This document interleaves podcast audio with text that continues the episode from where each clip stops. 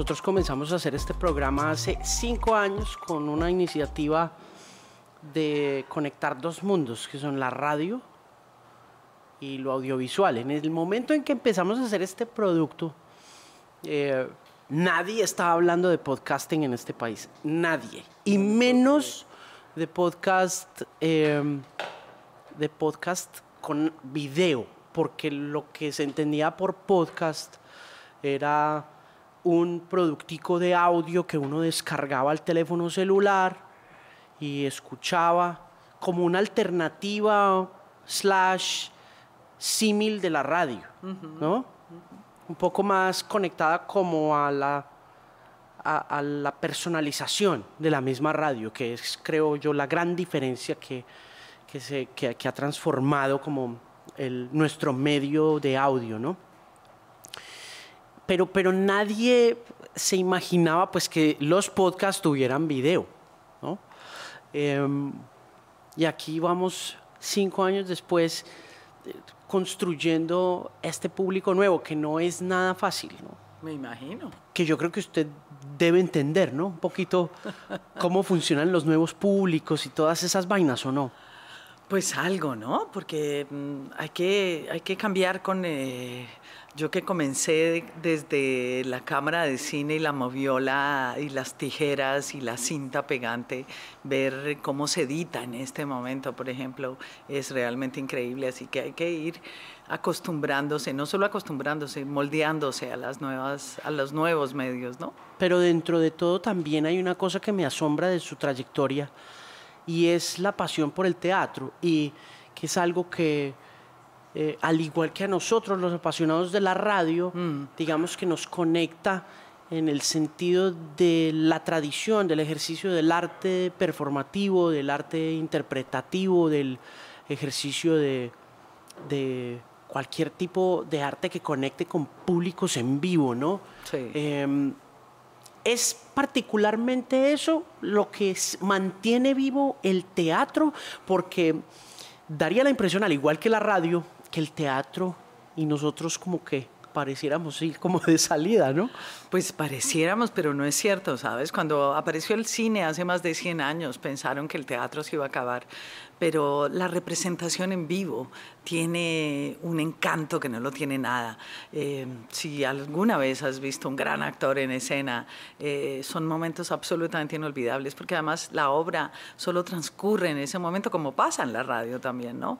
Eh, solo es ese programa por la energía que se tiene ese día, por la, qué, se llama, qué sé yo, la, la, inteligencia de la persona que está ahí detrás del, del, micrófono, igualmente sucede en escena. Así que a pesar de que pareciera que se va a acabar, esto no se va a acabar.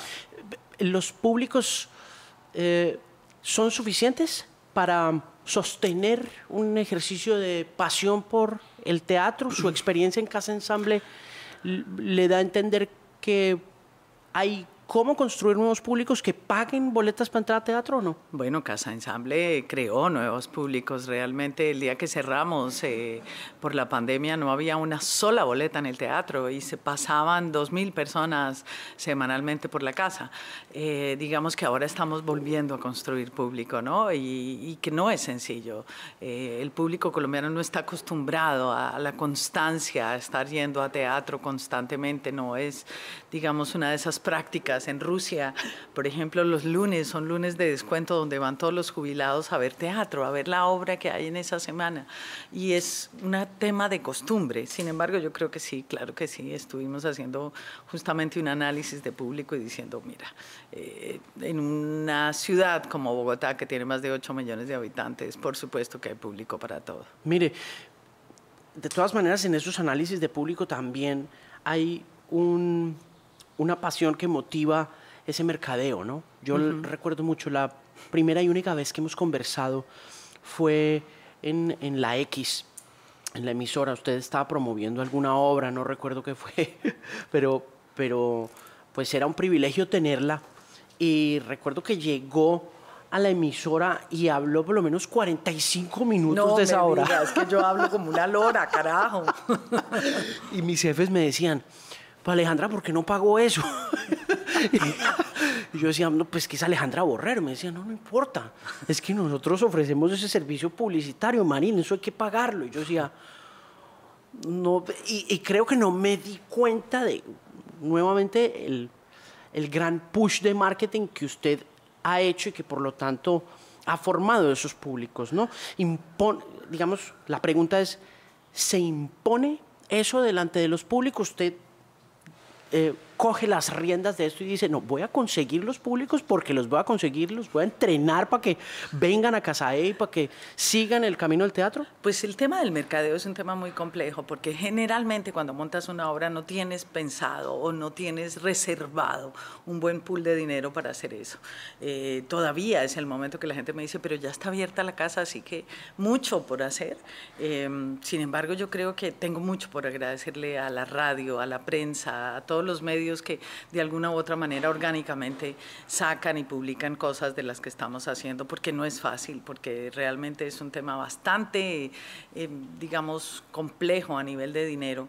Y, Se vuelve como una labor de amor. Claro. Claro. Entonces yo soy de esas personas apasionadas. Yo cuando, cuando muevo lo que estoy haciendo lo hago con mucha pasión y la gente, digamos, eh, me, me, entiende, me coge eh, la idea, pero, pero no es un tema fácil. ¿Cómo se enamoró de la actuación usted?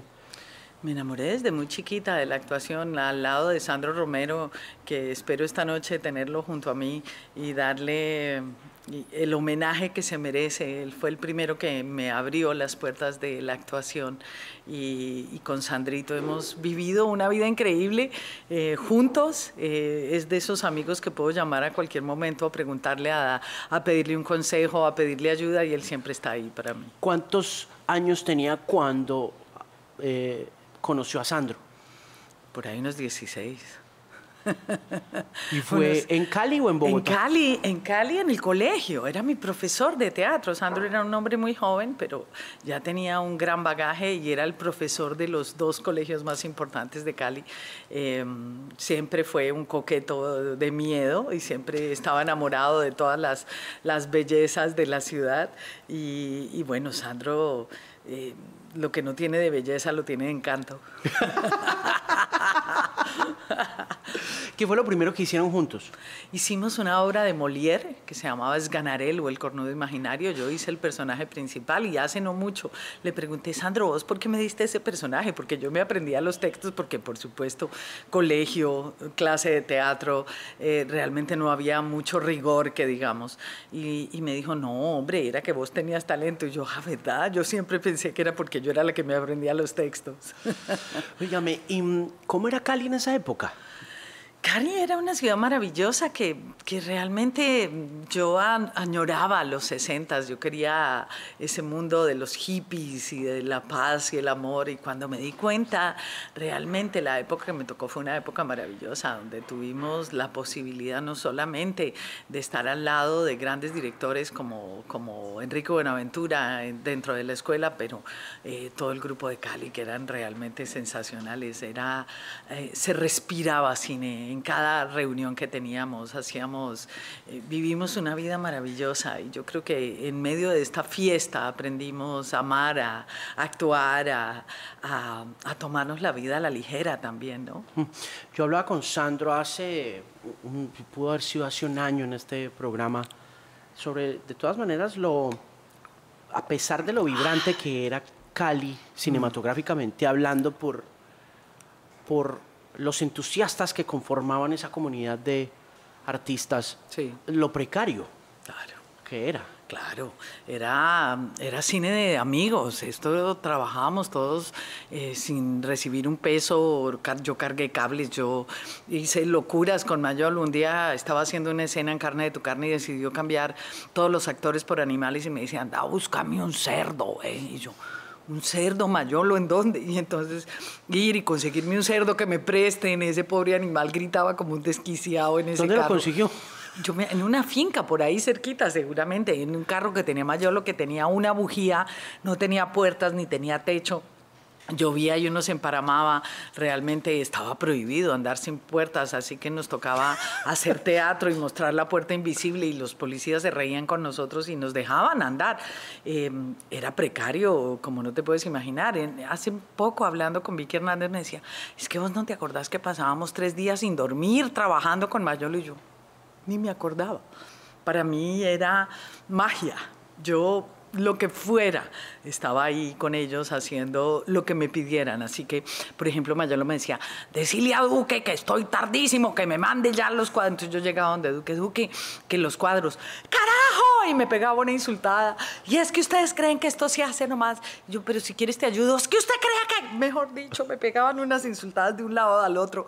Y yo iba, Mayolo, que todavía no están, decile que me las entregue ya, que necesito grabar esta escena. Y, y realmente, eh, cuando uno ve lo que hicimos con esa precariedad, recuerdo que cuando hicimos Carne de tu Carne, montaban la cámara, que era la cámara con la que se había hecho Evita, que era una cámara gigantesca em, en, la, en, el, en la casa, y la casa se empezaba a mover, entonces nos teníamos que bajar, porque si no se iba a caer la casa.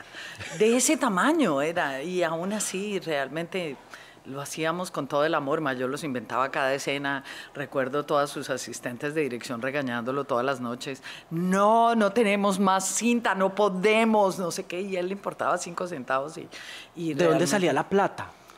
Para poder, porque de todas maneras había que tener algún billetico. Sí, sí, claro. Parte de Focine, recuerdo yo, parte lograban algunas coproducciones. Recuerdo que en esa época todavía, digamos, el sonido era muy precario y tuvimos eh, una, un director argentino de sonido que vino, creo que era una coproducción. Yo qué voy a saber, porque realmente era chiquita y, y lo único que sé es que cada vez que terminaban una película perdían hasta la camisa porque pues... Eh, ¿Cómo se volvían a parar? Siempre es lo que me pregunto. ¿Cómo, ¿Cómo se mantuvieron a flote? Porque es que hoy en día uno medio mete una platica en alguna cosa y se quiebra y no quiere volverla a hacer, ¿no? Claro que sí. Pues yo creo que vivíamos del aire, de las ganas, de, em, de, la pasión por, así que no importaba que em, nunca pensábamos en el dinero, nunca estábamos, eh, nunca teníamos, pero tampoco nunca faltaba, así que siempre comimos, bebimos, hicimos todo lo que teníamos que hacer. Y, pero las familias nos apoyaban. Seguramente sí, sí, claro que sí. Usted está aquí con los papás. Ay, yo estoy aquí con mis papás. La felicito, están preciosos. Sí, son increíbles. increíble, ¿La apoyaron? En esa época no, por supuesto les parecía una locura. Sí. Estamos haciendo. no le daban billete para que estuviera en Cali. Mi papá me escapaba, se escapaban de morir con esa idea porque además Mayolo era novio de mi hermana mayor y, mi hermana y yo nos metíamos en todas las películas y, y, mi mamá se escapaba de morir. Decía, Dios mío, estas niñitas, ¿a dónde irán a parar? Así que... ¿Qué hacía la mamá? Mi madre eh, era diseñadora de modas, cosía, hacía cosas muy bellas. ¿Y el papá? Mi padre ingeniero civil. Y era un hombre pues que teníamos cinco hijos, ¿de dónde iba a sacar plata para darnos, para hacer estas locuras que hacíamos? Así que las hacíamos sin plata, realmente. Pero, pero cuando se fue para Cali, o sea, usted le dijo a los papás y qué le dijeron? No, yo realmente nosotros vivíamos en Cali, ah, estudiábamos en Cali ah, y, ahí ya realmente pues en un momento dado mi mamá dijo, si no puedes vivir con las normas de esta casa te tienes que ir, así que alisté las medias y me fui de la casa. Y ¿Cuántos años tenía cuando se fue? Yo creo que 21 por ahí. Eh, y fui la única que se fue de la casa. Todos mis hermanos se fueron el día que se casaron, así que ya en un momento dado mi mamá se llegó a una casa donde vivíamos con compañeros de la universidad. Uno estudiaba filosofía, el otro todo, artes plásticas, yo teatro. Yo vivía feliz y mi mamá se puso a llorar y me dijo, no Alejandra, tenés que venir a vivir a un apartamento, por lo menos te voy a poner en un apartamento. Entonces me dio un apartamento y yo vivía feliz. Realmente me daban tres pesos y yo con eso pagaba el bus hasta la universidad, hacía un mercado y el resto todos mis amigos me alimentaban durante todo el mes. ¿Qué estudió? ¿Qué estudió? Artes escénicas. Artes escénicas en la Universidad. En la Universidad del Valle. Del Valle.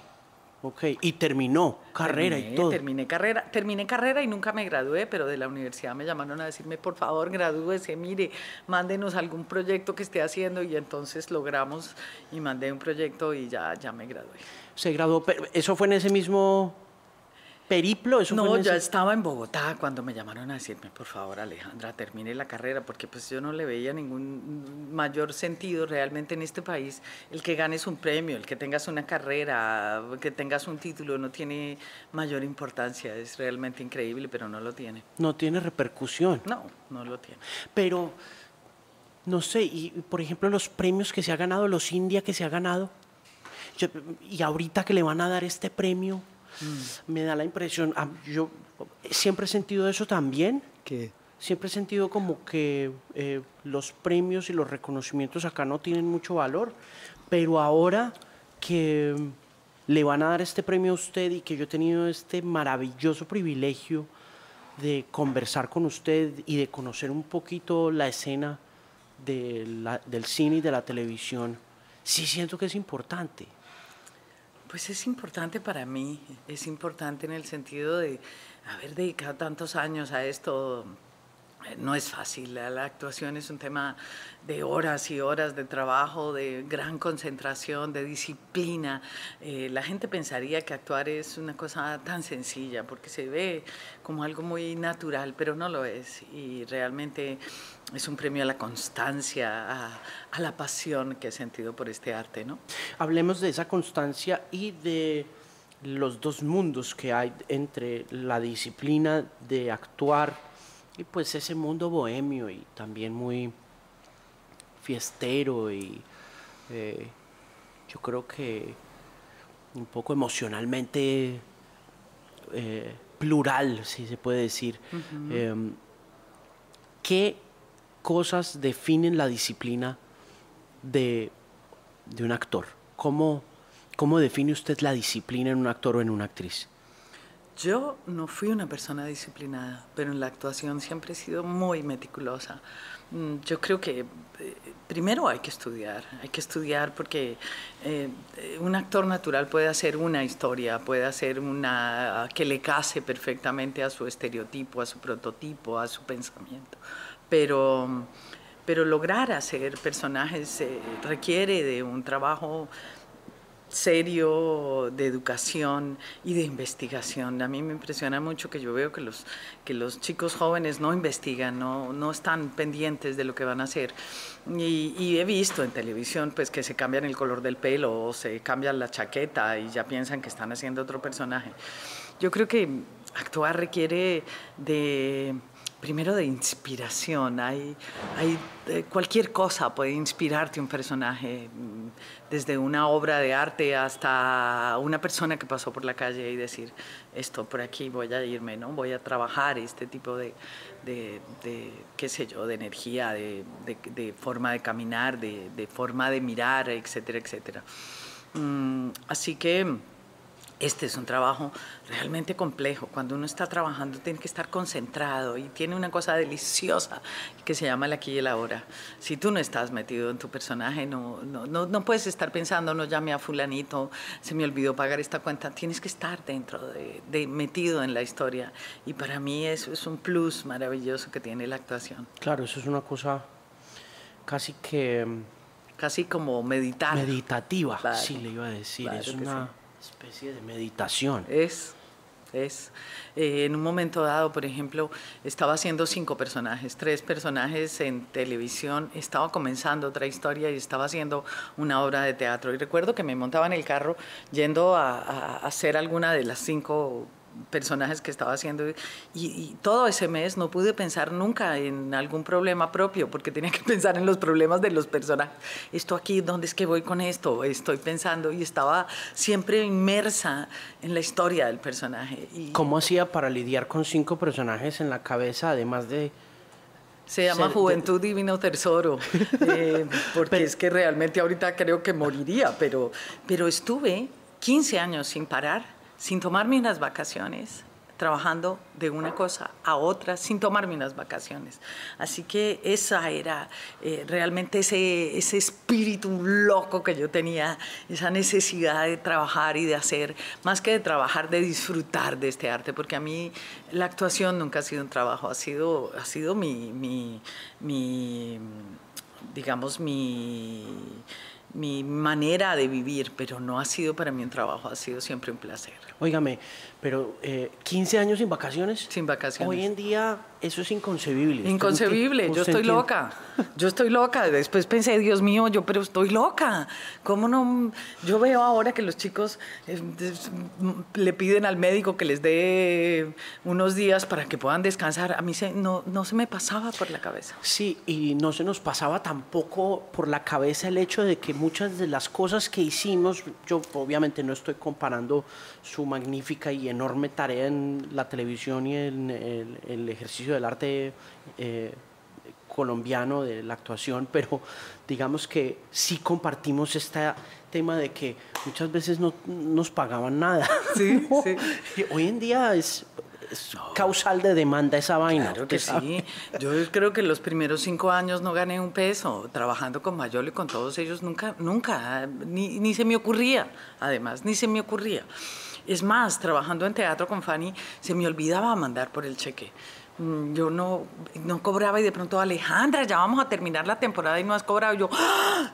yo no me daba ni cuenta. Realmente para mí era un privilegio estar haciendo eso y que me pagaran por eso era como una cosa increíble. Sin embargo, yo veo ahora a los chicos, aún los de la escuela, los que están comenzando, ya quieren recibir dinero. Yo digo, increíble, increíble, porque este es un trabajo. Yo creo que todos salimos de la escuela de de aprender este arte sin tener ni idea de lo que estamos haciendo, que somos absolutamente ingenuos, ignorantes y que hay que hacer un camino eh, antes de realmente, yo por ejemplo cuando viajaba en avión me daba mucha risa cuando decía ah, profesión y yo me daba vergüenza poner actriz. ¿Sí? Yo, era como, uy, ¿será que pongo eso?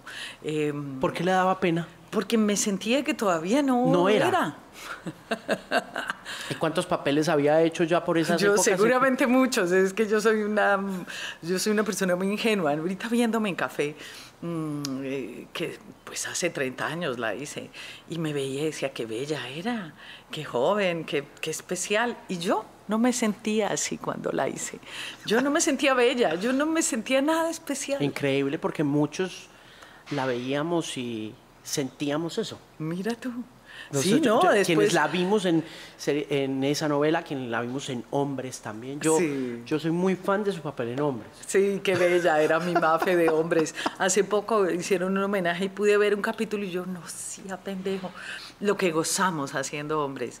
Mayolo eh, era un director que le permitía a uno jugar de unas maneras increíbles, así que en la mitad de las escenas estábamos haciendo juegos entre todos nosotros mientras estaba sucediendo la historia. Así que realmente se siente esa cosa como, como digamos, fresca, eh, light.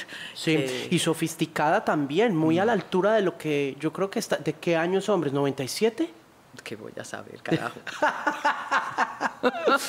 yo no me acuerdo de qué año es esa, pero yo lo que sí veía, yo la vi en estos días, no sé, creo que fue en Señal Colombia o, en alguna de las... ¿Hombres? ¿La estaban pasando? Sí, la vi por ahí. No me digas. La vi, o no sé si pudo haber sido en RCN, bueno, no sé, pero me quedé viéndola y decía, eh, es curioso porque la narrativa estaba muy a la altura en términos de libreto, bromas, eh, la tensión sexual que había claro y toda esa vuelta. Gran libretista, Mónica Gudelo, que realmente era un nivel absolutamente increíble. Así que es, una historia muy contemporánea. Mucho. Que y, que, y que uno dice, no tenía nada que envidiarle en términos de esas interacciones y todas cosas que estaban pasando en la televisión gringa, Friends, claro que, que estaba pasando con Seinfeld en ese momento y con otras Como comedias situacionales, ¿no? Sí, sí. Recuerdo que, que teníamos escenas donde me acostaba con mi amigo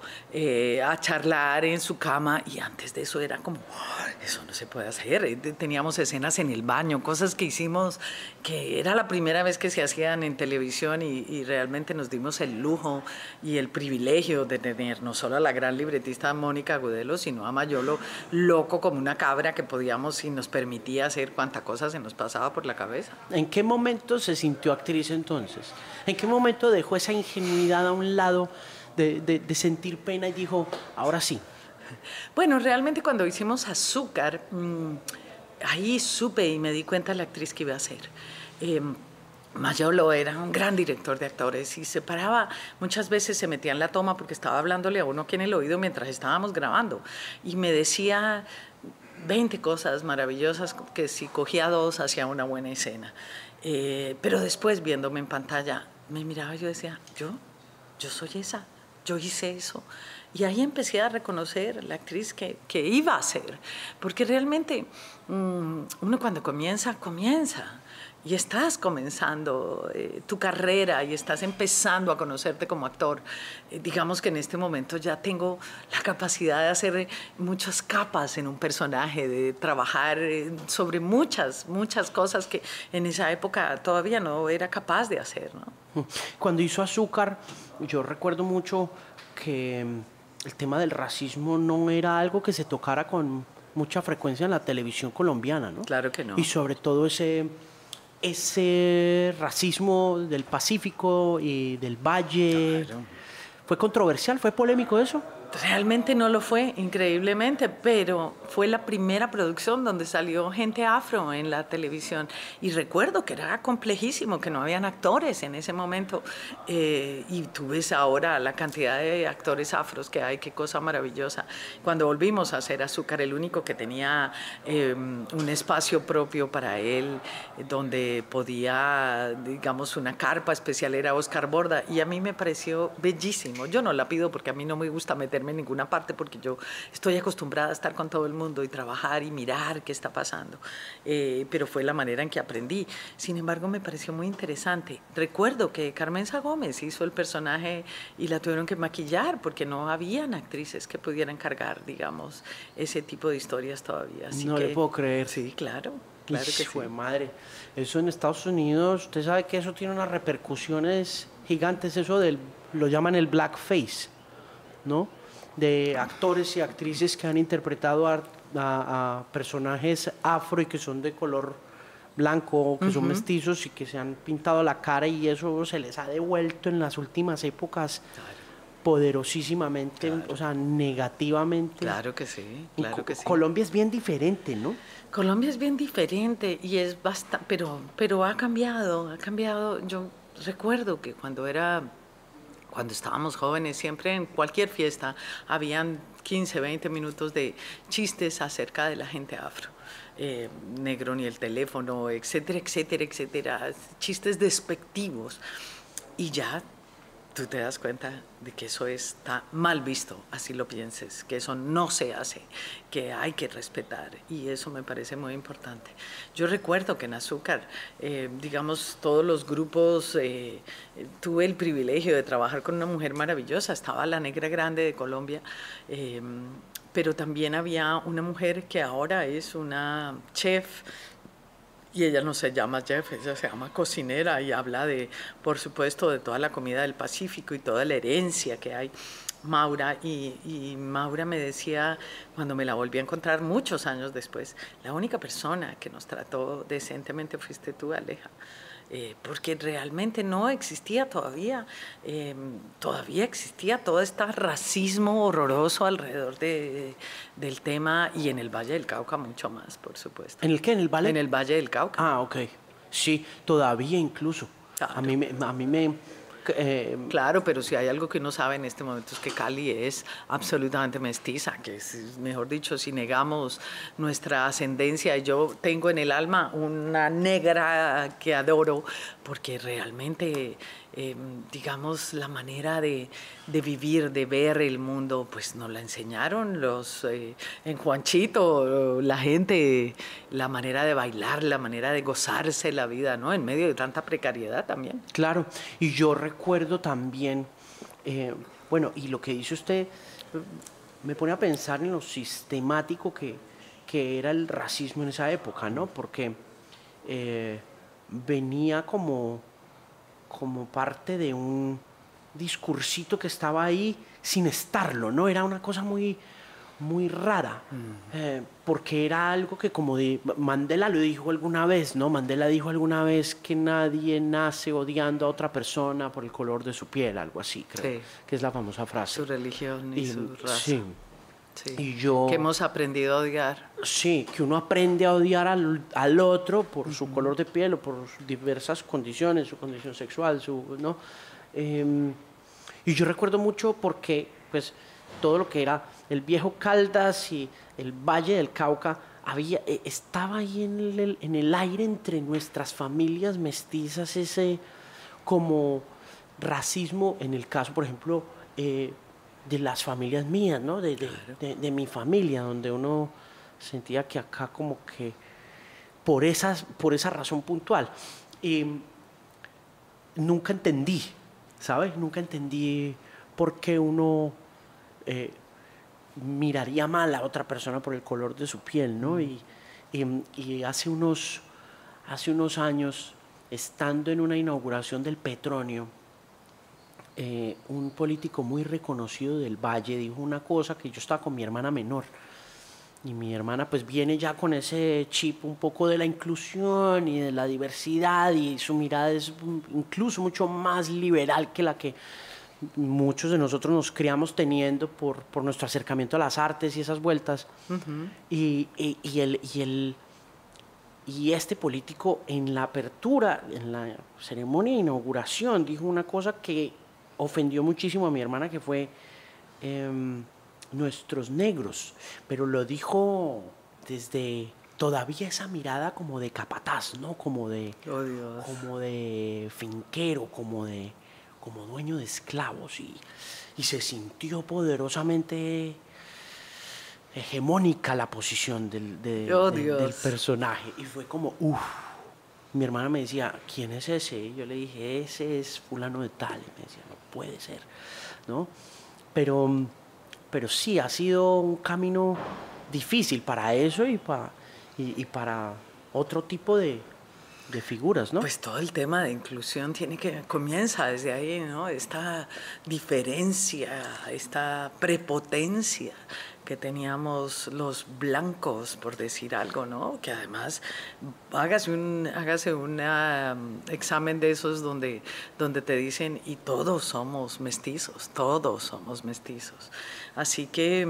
¿Usted ha peleado mucho por ese tema? ¿Usted ha sido activista en ese sentido? Claro que sí, sí, sí, claro que sí. ¿Qué la motivó a ser activista? Yo no sé, yo creo que... Te voy a contar algo que me impresionó mucho. Una vez mi hermana menor llevó una compañera del colegio, que era una chica afro, a la mesa de mi casa a almorzar. Y me acuerdo que mi abuela se desfiguró mi abuela se desfiguró y todas nosotras nos quedamos mirándola como diciéndole mucho cuidado con ir a decir alguna cosa, porque para nosotras es importante que todos estemos en, la mismo, en el mismo lugar, que esta mirada horizontal y ya no vertical sea la que es. Así que creo que es algo con lo que nosotras ya en esta generación nacimos, pero vengo de una ciudad como Popayán, donde por supuesto, digamos que, y no, y no nos damos cuenta de Católica. la capacidad y el racismo tan brutal que ha habido eh, alrededor de todos los temas. Solamente, por ejemplo, el tema indígena, la sabiduría indígena que nos hemos perdido por eh, no valorar, digamos, eh, ese acervo, esa sabiduría que cada uno trae. Yo creo que la inclusión es fundamental porque, porque es que la diversidad de pensamientos nos hace grandes. Es que ya no podemos seguir pensando que vale más esto, vale más lo otro, ¿no? Entonces, eh, para mí ha sido fundamental y realmente soy una persona que, que, ha viajado el país entero. Me siento en mi casa cuando estoy en Chocó, me siento en mi casa cuando estoy en Buenaventura, eh, pero igual cuando estoy en la costa y creo que, que el valor de la sabiduría digamos, popular es fundamental para crear un país que es el país que tenemos que tener, ¿no? ¿Qué le dijo la abuela? Nada. En ese momento. Nada, pero la cara era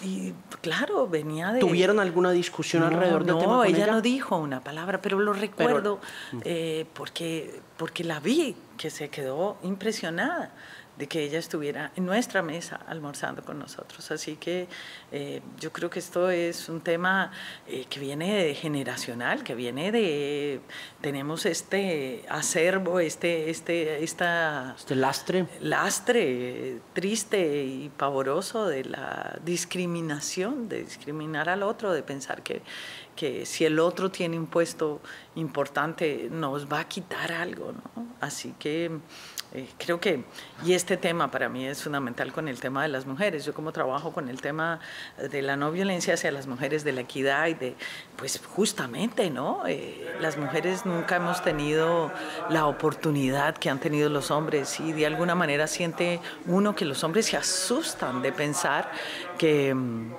que van a tener... Eh, que, que, no van a tener las mismas oportunidades que siempre han tenido y lo que buscan las mujeres es sencillamente que todos podamos estar eh, en el mismo lugar. Por último, para cerrar y hablando de ese tema del activismo eh, y de la lucha por la no violencia contra las mujeres, ¿cómo sienten los movimientos actuales? Por ahí alguien dijo que esto era una moda y yo te aseguro que no lo es. Yo creo que las mujeres no vamos a descansar hasta tener eh, igualdad.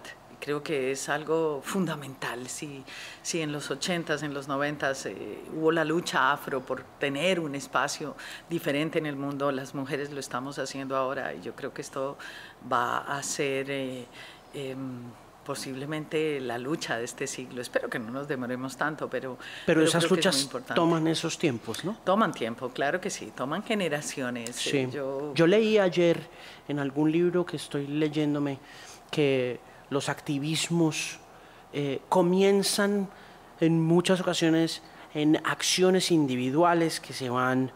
Eh, como colectivizando, si se puede decir, que se van haciendo colectivas y aún así en la colectividad la lucha daría la impresión que apenas comienza. Claro que sí, claro que sí. Mira, digamos que todas las luchas en ese sentido toman generaciones, pero yo veo ya, digamos, la gente joven eh, con un pensamiento totalmente diferente, lo cual es, es eh, a mí por lo menos me produce mucha alegría. Creo que que cada vez eh, vamos a ir entendiendo mejor este tema. Y por supuesto, eh, es un momento complejo para los hombres. ¿En qué momento estoy acosando? ¿En qué momento eh, me estoy pasando? Sé que están como todavía un poco asustados con el tema, pero es, es, parte, de, es parte del cambio, es parte de saber que las mujeres no somos objetos, que las mujeres tenemos derecho a ser las que somos. ¿no?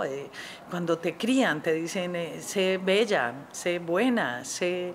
pero nunca te dicen, sé aventurera valiente. Y las mujeres no pueden ser más valientes porque no tienen cómo. Eh, cuando yo oigo una descripción, generalmente muchas dicen soy una mujer fuerte.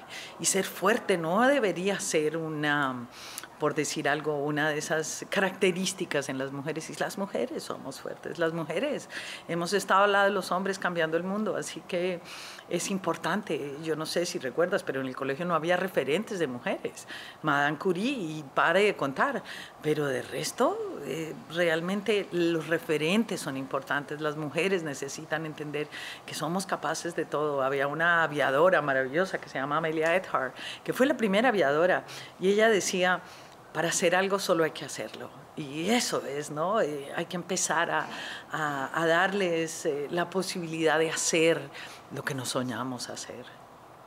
Y creo que usted hace parte de esas mujeres importantes y, y que pone también su figura ahí delante de muchos de nosotros, hombres que la hemos seguido, que la admiramos, que la queremos. Y que le deseamos siempre lo mejor y la felicitamos muchísimo por este premio a toda una vida que le van a dar, que le dan en los premios India Catalina. Qué gusto volver a hablar con usted, Alejandra. Y Muchas gracias, gracias por esta entrevista tan rica, tan diferente. Qué rico. Gracias, porque es que sí que es importante.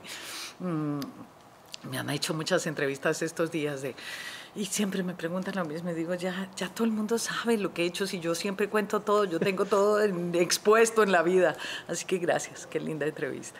Gracias a usted.